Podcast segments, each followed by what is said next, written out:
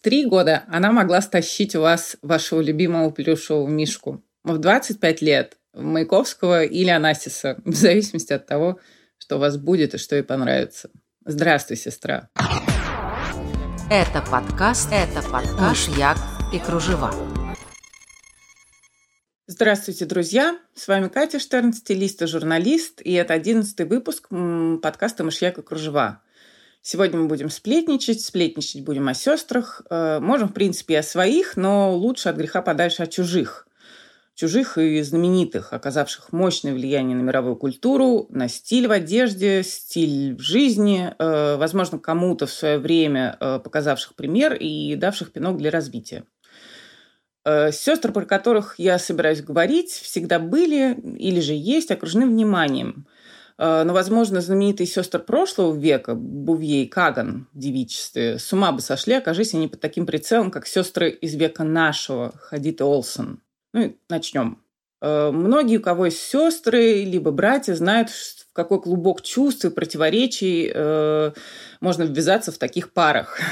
Ну, конечно, часто основу будущих конфликтов или, наоборот, бесконфликтности закладывают родители – но влияние личных качеств участников соревнований на ход событий, конечно, никто это тоже не отменял. А уж когда детонируют и то, и другое, то держитесь все. Э, словом, когда Ли Радзивилл э, в девичестве Кэролайн Ли Бувье узнала, что Джон Кеннеди стал президентом США, то свидетелями ее смятения и, в общем, горя стали гости вечеринки в особняке близ Букингемского дворца – Э, и она прошипела, кто, кто может выдержать такое, со мной покончено. Э, мне, вот лично мне, не хотелось бы думать и верить, что Ли Радзивилл э, действительно шипела. Настолько стильной и высококлассной женщиной она была. Эм, и куда, кстати, изысканнее сестры, но о разнице в стиле мы поговорим позже. Считается, что в детстве э, старшая сестра Жаклин Бувье, 1929 года рождения, э, была любимицей отца Джека Бувье э, по прозвищу Блэк Джек, любители алкоголя, женщин, скачек. Кстати, Джеки на него очень-очень похожи внешне. И, соответственно, младшая Ли 1933 года рождения больше тяготела к матери, а мать к ней. Эм, но, однако, мать девушек вовсе не была какой-то жертвой обстоятельств, да, вот с игроком мужем и всем остальным. Э, с Блэк Джеком она развелась, когда старшей дочери было 11 лет. И уже имея на руках детей от следующего мужа и подросших красоток сестер, э, преподала им э, урок о том, как жить долго и счастливо в браке. Эм, залогом хорошего брака, сказала она, являются деньги и власть. А, и старшая Джеки была с этим полностью согласна, а вот младшая Ли, э, по воспоминаниям самой матери, абсолютно была шокирована таким прагматичным подходом. Ну и когда сестры стали нью-йоркскими дебютантками, э, пальму первенства отдали все-таки Джеки, хотя многие считали, что Ли куда красивее. Ну и тогда Джеки стала уже и материнской фавориткой, э, что, кстати, абсолютно не помешало ей отхлестать дочь по щекам, э, когда та потеряла девственность, застряв в лифте с сыном известного писателя. Э, и родительское возмущение вызвал даже не сам факт или, допустим, не гигиеничность произошедшего, а то, что сын писателя был немножечко беден, ну и в дополнение скажу, что незадолго до помолвки с Джоном Кеннеди Джеки была обручена совершенно другим человеком, с биржевым брокером. Э, однако мать провела расследование и выяснила, что зарабатывает тот не то чтобы много. Наложила вето. Джеки, в свою очередь, сняла э, кольцо и положила его, сидя рядом с неудачливым женихом, положила тому в карман жакетом молча. Вот чувак офигел-то. Ну и потом она уже познакомилась с молодым Кеннеди. Тот был состоятелен, э, из прекрасной семьи. Кстати, впоследствии, став сначала сенатором, а потом президентом, Джон Кеннеди отдавал всю свою зарплату в различные фонды. Э, тем временем Ли, доказывая матери несостоятельностью теории о браке, э, вышла на 20-м году жизни замуж, замуж по любви, за молодого издателя, и вдруг обнаружила в себе истинную Бувье – денег у издателя э, Майклом Кенненфилдом его звали, э, не хватало. Он, кстати, даже ходил за моральной поддержкой к старшей сестре жены. И та сказала ему, ты должен начать делать деньги сказал Джеки. Ну а как же, а дом в Белгравии, а двое слуг, начал оправдываться Майкл. Но Джеки прервала его словами. Я имею в виду настоящие деньги, Майкл. А, словом, 26 лет Ли выходит замуж повторно за Станислава Радзивилла и настаивает, чтобы ее звали именно принцессой Ли Радзивилл несмотря на то, что ее муж э, фактически перестал быть, принцем, э, когда получил британское гражданство в 1951 э, году. Станислав Радзивилл был бывшим польским принцем. И в начале 60-х события начали накладываться одно на другое, прям как волны в море, потому что в 1962 году Ли Радзивилл э, знакомится с Аристотелем Анасисом. Э, у них роман, ли скучно с мужем, а Насису нравится, привлекает его стильное, изысканное и, по его словам, грустное и одинокое маленькое существо. Э, в том же 1962 году, видимо, желая похвастаться, Ли приглашает на яхту Анасиса сестру. То и на самом деле тоже немного грустно, э, несмотря на формулу «деньги плюс власть», что-то не складывается – у Джона много увлечений. Он как-то раз э, огорошил собеседника своего совершенно фразы, что если у него нет три дня женщин, то начинает страшно болеть голова. И однажды ночью после скандала Джеки выбегает из дома в одной ночной рубашке. Джон вызывает скорую, э, чтобы ее отловить. И чтобы успокоить э, Джеки, к ней применяют даже электрошок. Э, итак, Джеки и Анаси знакомятся в 1962 году. В 1963 в августе у Джеки рождается мальчик, который проживет всего 39 часов. А в ноябре Джона убивают в Далласе. И в 1968 году Джеки выходит замуж за Анасиса. Эм, на самом деле он был чуть ли не одним из первых, кто позвонил ей после убийства э, Джона Кеннеди. Э, итак, Джеки выходит замуж за Анасиса, оскорбляет всю американскую нацию э, и становится несметно богатой. Э, нельзя сказать, чтобы это был последний раунд борьбы между сестрами. Скажем, когда в Нью-Йорк прибыл Рудольф Нуреев, за него сражались сразу обе. И шутили тогда, что хотя Нуреев на 99% гей, оставшийся 1% сестры использовали по максимуму. Однако свидетели говорят, что близкие, вот действительно близкие отношения у Нуреева были все-таки не с решительной Джеки, а с э, изысканной Ли. И этому, кстати, можно поверить, глядя на снимки с Нуреевым и той, и другой. Все-таки на снимках с Ли, когда они посещают какие-то премьеры, э, большие мероприятия, куда больше интимности. Ну и открытая война между сестрами, что я говорю, не открытая, а скрытая война между сестрами продолжалась вплоть до ухода старшей Джеки. Э, она умерла в 1994 году, э, была заядлой курильщицей, э, есть даже ее фотография, глубоко беременной, с сигаретой. Тогда вред сигарет для плода не был выявлен, не был доказан. И эм, при оглашении завещания выяснилось, что Джеки оставила по 500 тысяч долларов детям Ли, э, но абсолютно ничего ей самой. Однако, несмотря на это, сестры дружили, и Ли была главной опорой для Джеки в дни после смерти Кеннеди и постарался справиться с собой, узнав об отношениях с Анасисом, хотя, конечно, тоже была и в горе, и в разочаровании. Эм, на самом деле там счастья тоже особо не случилось. Э, Джеки с ее книжечками э, тошнило от э, дыма кубинских сигар Ари. У Ари брови ползли вверх, когда он видел счета своей жены. Кстати, несмотря на то, что Джеки, надев вещь одну-два раза, сдавал ее через помощницу в элитную комиссионку, чтобы немножечко разжиться наличными. Э, вообще различия в характерах сестер, да, э, вот Джеки хотя бы сама э, могла положить кольцо в карман жениху и сделать вид, что они вовсе и не были знакомы. А вот Зали с первым мужем разбиралась ее мать, просто сказав, чтобы тот исчез из жизни ее дочери. И так разница в характерах сестер, она отражалась и в их одежде. Мне очень нравятся их совместные фотографии, где обе сестры в светлых летних платьях э, с такими поясками в виде бантов. Только у Джеки бант э, выполнен из жесткой ткани, такой же, как платье, и такой плоский, как бы врастающий в пояс. А бант Ли – это шнурок, э, завязанный как бант, такой покладистый, изящный, игривый. То есть совершенно разные впечатления.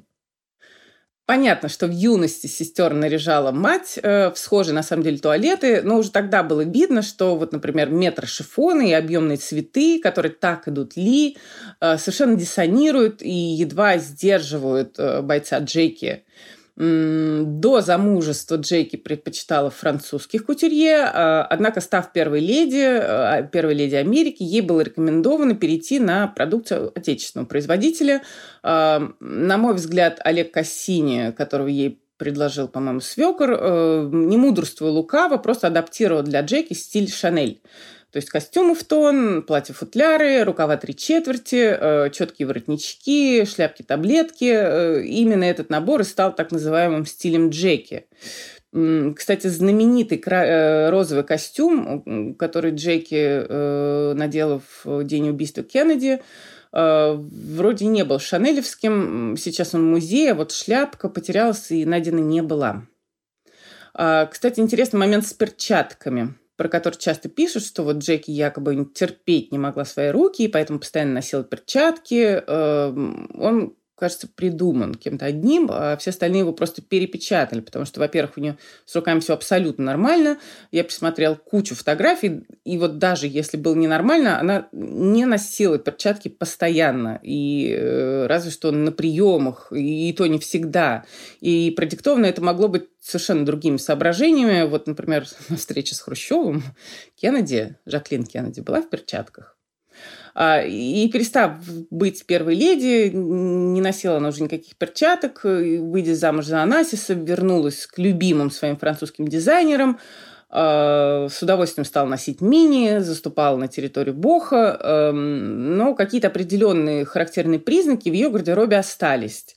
Э, то есть, если принты, то они были читаемые, э, с четкими границами, много монохром у нее было, симметрия, силуэт такой обозначенный, украшения либо декор единичный, достаточно самостоятельные. Э, гардероб ее сестры Ли, особенно в годы президентства Кеннеди, мог состоять, по сути, из тех же предметов, да, то есть те же самые костюмы двойки, те же самые платья-футляры, но выглядело это все по-другому. Э, например, у платья-футляр э, могла быть отделка такая из множества кристалликов по горловине и по рукавам. Тот же самый игривый бан, давайте вспомним. Э, если принт на костюме двойки, то мягкий, скажем, нежно-голубая клеточка. Вообще было больше легкости и даже прозрачности. На одном из фото с Нуреевым Ли идет в платье, а поверх платья прозрачная накидка. Э, больше ажурных э, тканей, больше платьев с декором, с таким мягким и легким, э, и причем заполняющим все пространство, да, не единичные такие выдающиеся элементы. В общем, в Ли был больше мягкости, как в ее такой несмелой улыбке. И это все отражено на портретах Ли, которые выполнены с Сесилем Биттоном. Эм, сестер, конечно, роднила тяга к симметрии и все-таки к минимализму, э, но стиль Ли Радзивилл, э, ее понимание вкуса были куда интереснее и изощреннее даже, на мой взгляд. Эм, она рассказывала как-то Андрею Леонотелли, э, что у нее никогда не было ни сумки, ни платка от Эрмеса, вспоминаем Джеки с ее платками на голове вечными. И, например, на знаменитый черно-белый бал, который был устроен ее другом Труманом Капоте в 1966 году, Ли выбрала расшитое платье э, Милы Шон, итальянский дизайнер такая была, э, потому что знала, что больше никого в Миле Шон не будет. И тот же Андре познакомил Ли с Марком Джейкобсом. Тогда он заведовал э, Луи Виттон. Э, Ли сама захотела с ним познакомиться. И Джейкобс, небритый, с длинными волосами, э, говорит, что немного ее напугал. Э, на самом деле, я думаю, что это было абсолютно игрой, кокетством, потому что Ли Радзвилл дружила с Миком Джаггером, с Бьянкой Джаггер, сопровождала Роллинг Стоунс в туре по Северной Америке в 1972 году вместе с Трумным Капотом. Э, и до конца жизни Ли умерла, на самом деле, не так давно, в феврале прошлого года. Она больше всего любила стиль 60-х э, с узкими плечами, с высокой проймой. Эм, Все это делало руки тоньше, верх в целом изящнее. Эм, и так подчеркивало ее хрупкость, на самом деле. Э, Ли Радзивилл была посвящена коллекции Тори Бёрч «Осень-зима 2018 года». Ну и давайте сейчас поговорим о сестрах, о дамах, э, которым посвящали, может быть, и не коллекции в силу каких-то временных обстоятельств, э, но куда были ценные вещи. Э, я говорю о Лилии и Элли Каган. Впоследствии Лили Брик и Эльзе Триоле. А, если о Лиле Брик э, исследовании написано, кажется, все и вся, то про Эльзу Триоле у нас в стране известно очень мало. Э, между тем, они обе стали музами великих людей. И когда обсуждают Лилю Брик, э, то самый частый комментарий, до сих пор это все будоражит общественность, господи, да что он не нашел, за что он в нее влюбился, и вот сделал из поэта щеника. Ну, сделала. А, и даже э, жена, в тот момент жена ее будущего третьего мужа, э, будущего третьего мужа Брик, встретив ее 39-летнюю, писала, «Боже мой, да она ведь некрасивая, слишком большая голова, сутулая спина и этот ужасный тик». И сразу после, э, как через секунду, она уже не помнила об этом, потому что лицо Брик вспыхнуло улыбкой, э, возник прелестный рот и теплые, сияющие ореховые глаза. А женщина с прелестным ртом уведет у Галины Катанян мужа и проживет с ним 40 лет. Да. А, Лилии на глаза абсолютно все отмечали, все, кто встречал ее на своем жизненном пути. Однако у ее сестры Эллы, которая переименовала себя впоследствии в Эльзу, глаза были тоже необыкновенные, но голубые и, возможно, менее ведьминские, потому что про Лили на глаза э, говорили именно ведьминские глаза. А, глаза Эльзы еще сыграют свою роль, а пока в 1915 году э, молоденькая Эльза приводит нового ухажера, огромного такого поэта, в дом к замужней сестре. И тот э, немедленно посвящает этой сестре Лиле э, новую поэму «Облако в штанах». Такая вот ситуация. Э, вернемся к глазам. Э, глаза Лили Брик, э, на самом деле и вообще ее вся внешность в целом, необыкновенно подходили для черных-белых портретов Александра Родченко, да, новатора, изобретателя. То есть ее крупные черты, белая кожа, такой вот контраст высокий, самое что ни на есть муза авангарда. Самый растиражированный портрет – это реклама книг Ленгиза – такой известный, где приложена рука к рту, да, как к рупору. Ну и, кстати, итоговому плакату предшествует э, несколько фотографий, на которых э, Лили одета в, одну и ту же, в один и тот же костюм. А, на первой фотографии Лили снята в полный рост, э, вот в этом самом костюме, костюме двойки, из серого пестренького такого соль перец трикотажа, а, лацканы контрастные, округлые, наверное, черные. Здесь детали вот на этой фотографии в полный рост э, для Лили многовато. То есть там и пестрый платок, надетый как галстук, и кокетливые туфельки черно-белые, и даже карманов на жакете, кажется, многовато. На следующей фотографии э, это уже портрет Лили по пояс. Э, костюм тот же, но юбки и карманов, тем более туфелек, не видно. Э, платок заменен на белую блузку. И когда детали как бы поменьше, когда они вычищены, становится как-то больше видно саму Лилю. И, наконец, фото для плаката. То есть видны лишь плечи, шея и голова с платком. Платком уже однотонным. От жакета осталось совсем верхняя часть и контрастные лацканы. Направление движения всего снимка – это восходящая диагональ, э, которая заканчивается вот лицом, и рот как рупор. То есть такая настоящая амазонка авангарда и уже ничего лишнего. Но это все вот такие э, не рекламные, как сказать, продвигающие фотографии. Мне гораздо больше нравятся фотографии такого сюрреалистического характера, там с флаконом духов, э, или, например, двойной портрет э, Читы Брик, где на лицо Лили накладывается полупрозрачное лицо Осипа. Но в жизни Эльзы Триоле э, тоже был свой великий фотограф, и тут надо немножко предысторию рассказать, э, что в 1918 году Эльза э, умудрилась эмигрировать из России, выйдя замуж за французского офицера Андрея Триоле. С мужем они там сначала пожили какое-то время на Таити, насколько я помню. Она написала об этом книгу. Э, потом, наконец, как-то они прибыли в Европу, и там брак распался.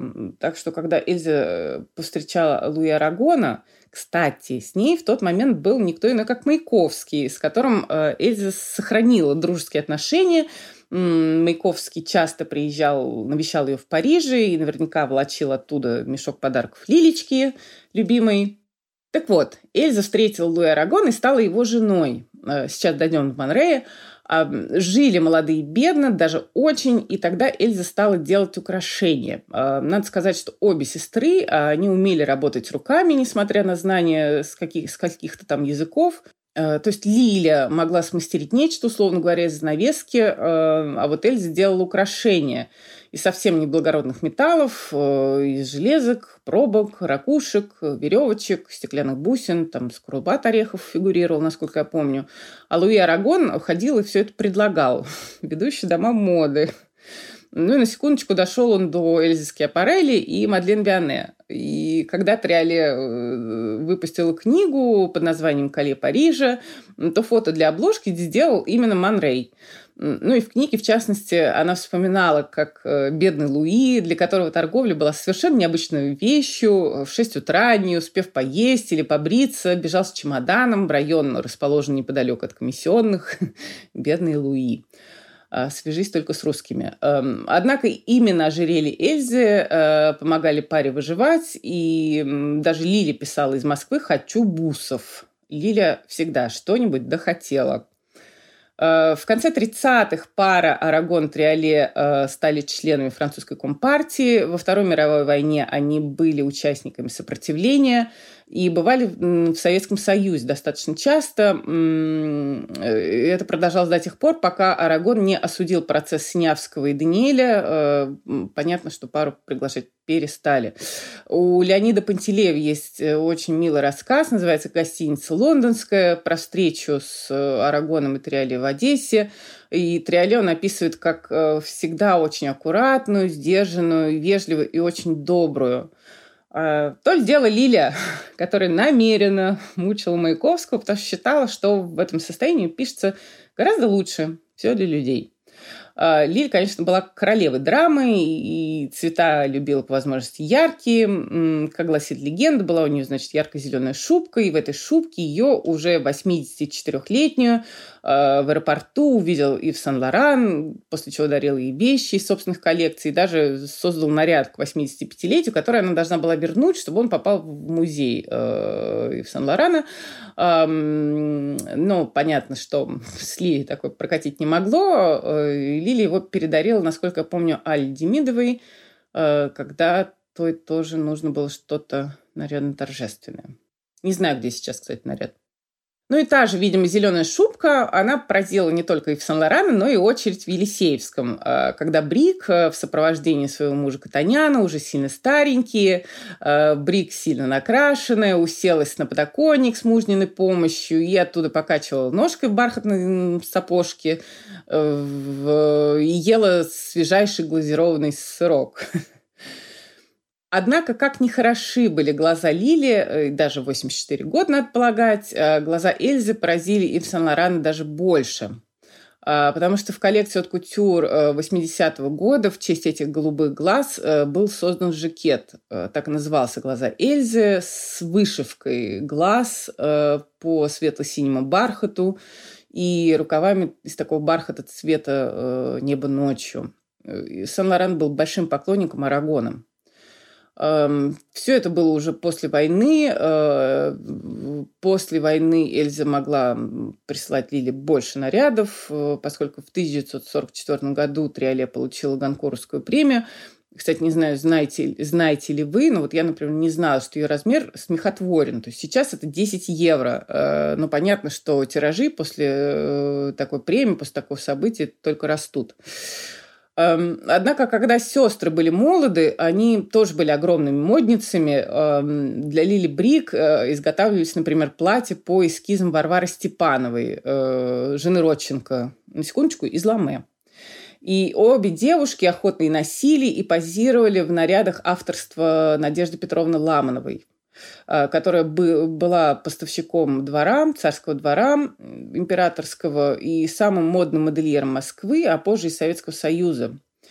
И 1901 года она сотрудничала с Амхатом, тогда он был Московским художественным театром, и с Амхатом же связана ее смерть по самой трагической версии, Ламанова э, в день эвакуации театра опоздала к назначенному времени, пришла позже и увидела дверь закрытую на замок и умерла прямо на ступеньках э, театра от сердечного приступа, то есть ее попросту забыли. Э, прям скажем, когда надо переходить от сестер прошлого к сестрам нынешним, то возникает, конечно, чувство растерянности то ли из-за того, что сейчас каждый шаг протоколируется, поэтому никакая зеленая, никакая либо другая еще шубка запомниться и прославиться попросту не может, не успеет. То ли потому, что время не прошло, все события не покрылись какой-то патиной старинной, и история жизни еще не стали легендами, не обросли ничем. А может, попросту из-за того, что масштабы свершений не те. Ну, то есть что можно рассказать? Э, например, что Белла Хадид поспешила удалить комки Биша год четыре назад, э, собираясь покорять модный Олимп, э, поспешила и не дождалась, пока спадет ее детско-юношеская такая припухлость лица. На Олимп Белла, конечно, забралась, но теперь выглядит куда старше своей сестры, старшей Беллы, будучи всего 23 лет от роду. Э, или, например, что Мэри Кейт Олсен э, во время коронавируса пыталась спешно развестись э, с братом бывшего президента Франции, с Оливье Саркози. Эм, но поскольку и на сестер Олсен, и на девушек Хадид смотрит весь мир, давайте поговорим хотя бы о стиле. Да? Во втором случае намеренно разным, а в первом намеренно одинаковым. Начнем с сестер Хадид. Эм, те же четыре года назад Джиджи, та, что постарше, и та, что с таким детским личиком, и много улыбается. Почему я объясняю? Потому что меня недавно спрашивали, чем они отличаются. так вот, Джиджи э, четыре года назад одевалась куда ярче и откровеннее своей младшей сестры Беллы. А, но прошло время, Белли вылепили новое лицо, такое достаточно суровое. И теперь расстановка ролей в паре достаточно четкая. То есть Белла – это кожа, много кожи. Э, своей, открытой, обнаженной, и кожи в одежде. Это четкие силуэты, четкие, часто расширенные плечи. Все такое крепкое, основательное, отстрочки, э, элементы милитари и БДСМ, и агрессивная обувь. Джиджи – это мягкость, э, прежде всего в цветах. Они могут быть и пастельными, и такими просто радостными. Э, принты часто мелкие, часто какие-то вот подростковые, э, гламур, если гламур, то не воинственный, а вовлекающий в мир какой-то очевидной мягкой прелесть, я бы вот так сказала. То есть для меня Джиджи это какое-то время между весной и летом, когда весна переходит в лето. А в ее образах есть какие-то элементы случайности. Вот у Белл никаких элементов случайности в образах нет. Там все приколочено, при пришито, плотно облегает тело, как-то так. А, мне любопытно на самом деле другое. Э, сейчас сестры вместе, и поэтому вот играть на разнице в образах, э, условно говоря, хорошо и ну, хорошо и окупается. А скорости Джиджи должна стать мамой, и, соответственно, образ ей будут выбирать уже в, в соответствии с новой ролью. Вот кого будет играть Белла. Теперь о сестрах-близнецах, э, сестрах постарше, чем э, девочки Хадид, о сестрах Олсен.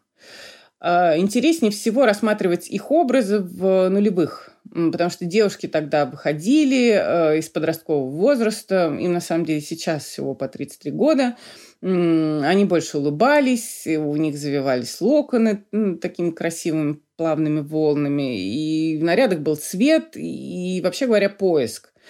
Но в тех же нулевых с сестрами Олсен происходили, наверное, так себе вещи, от болезни до зависимости, до каких-то других явлений. И к десятым годам они уже сильно изменились, ну, а тем более к двадцатым. Улыбки исчезли, как и кудри, то есть попросту сползли. Э, цвет может проскальзывать, но чаще всего это просто черный, правда, на очень прям-таки оглушительно дорогих поверхностях, материалах. Э, силуэт оверсайз, то есть девушки многое сделали для его популяризации. Удлиненные рукава, э, солнечные очки в пол лица. Ну и вообще они стали выглядеть как люди, которые большую часть времени проводят при электрическом свете. Э, та же Moody эстетика, такой тягучий э, э, минимализм транслируется и в коллекциях бренда The Row, который сестры Олсен основали в 2006 году. Ну вот я, кстати, совершенно зря сказала про достижения, потому что бренд The Row с его философией страданий, ну или какой-то отрешенности и закрытости. Бренд Роу – это еще какое достижение – была не права, прошу простить. И также прошу простить, если вдруг во время своего рассказа я случайно напомнил вам о каких-то неприятных моментах в отношении с собственными сестрами. Вот. Думайте о приятном. Услышимся в следующий раз. С вами была Катя Штерн. Подкаст «Мышьяка кружева». До свидания. Это подкаст, это подкаст «Мышьяк и кружева».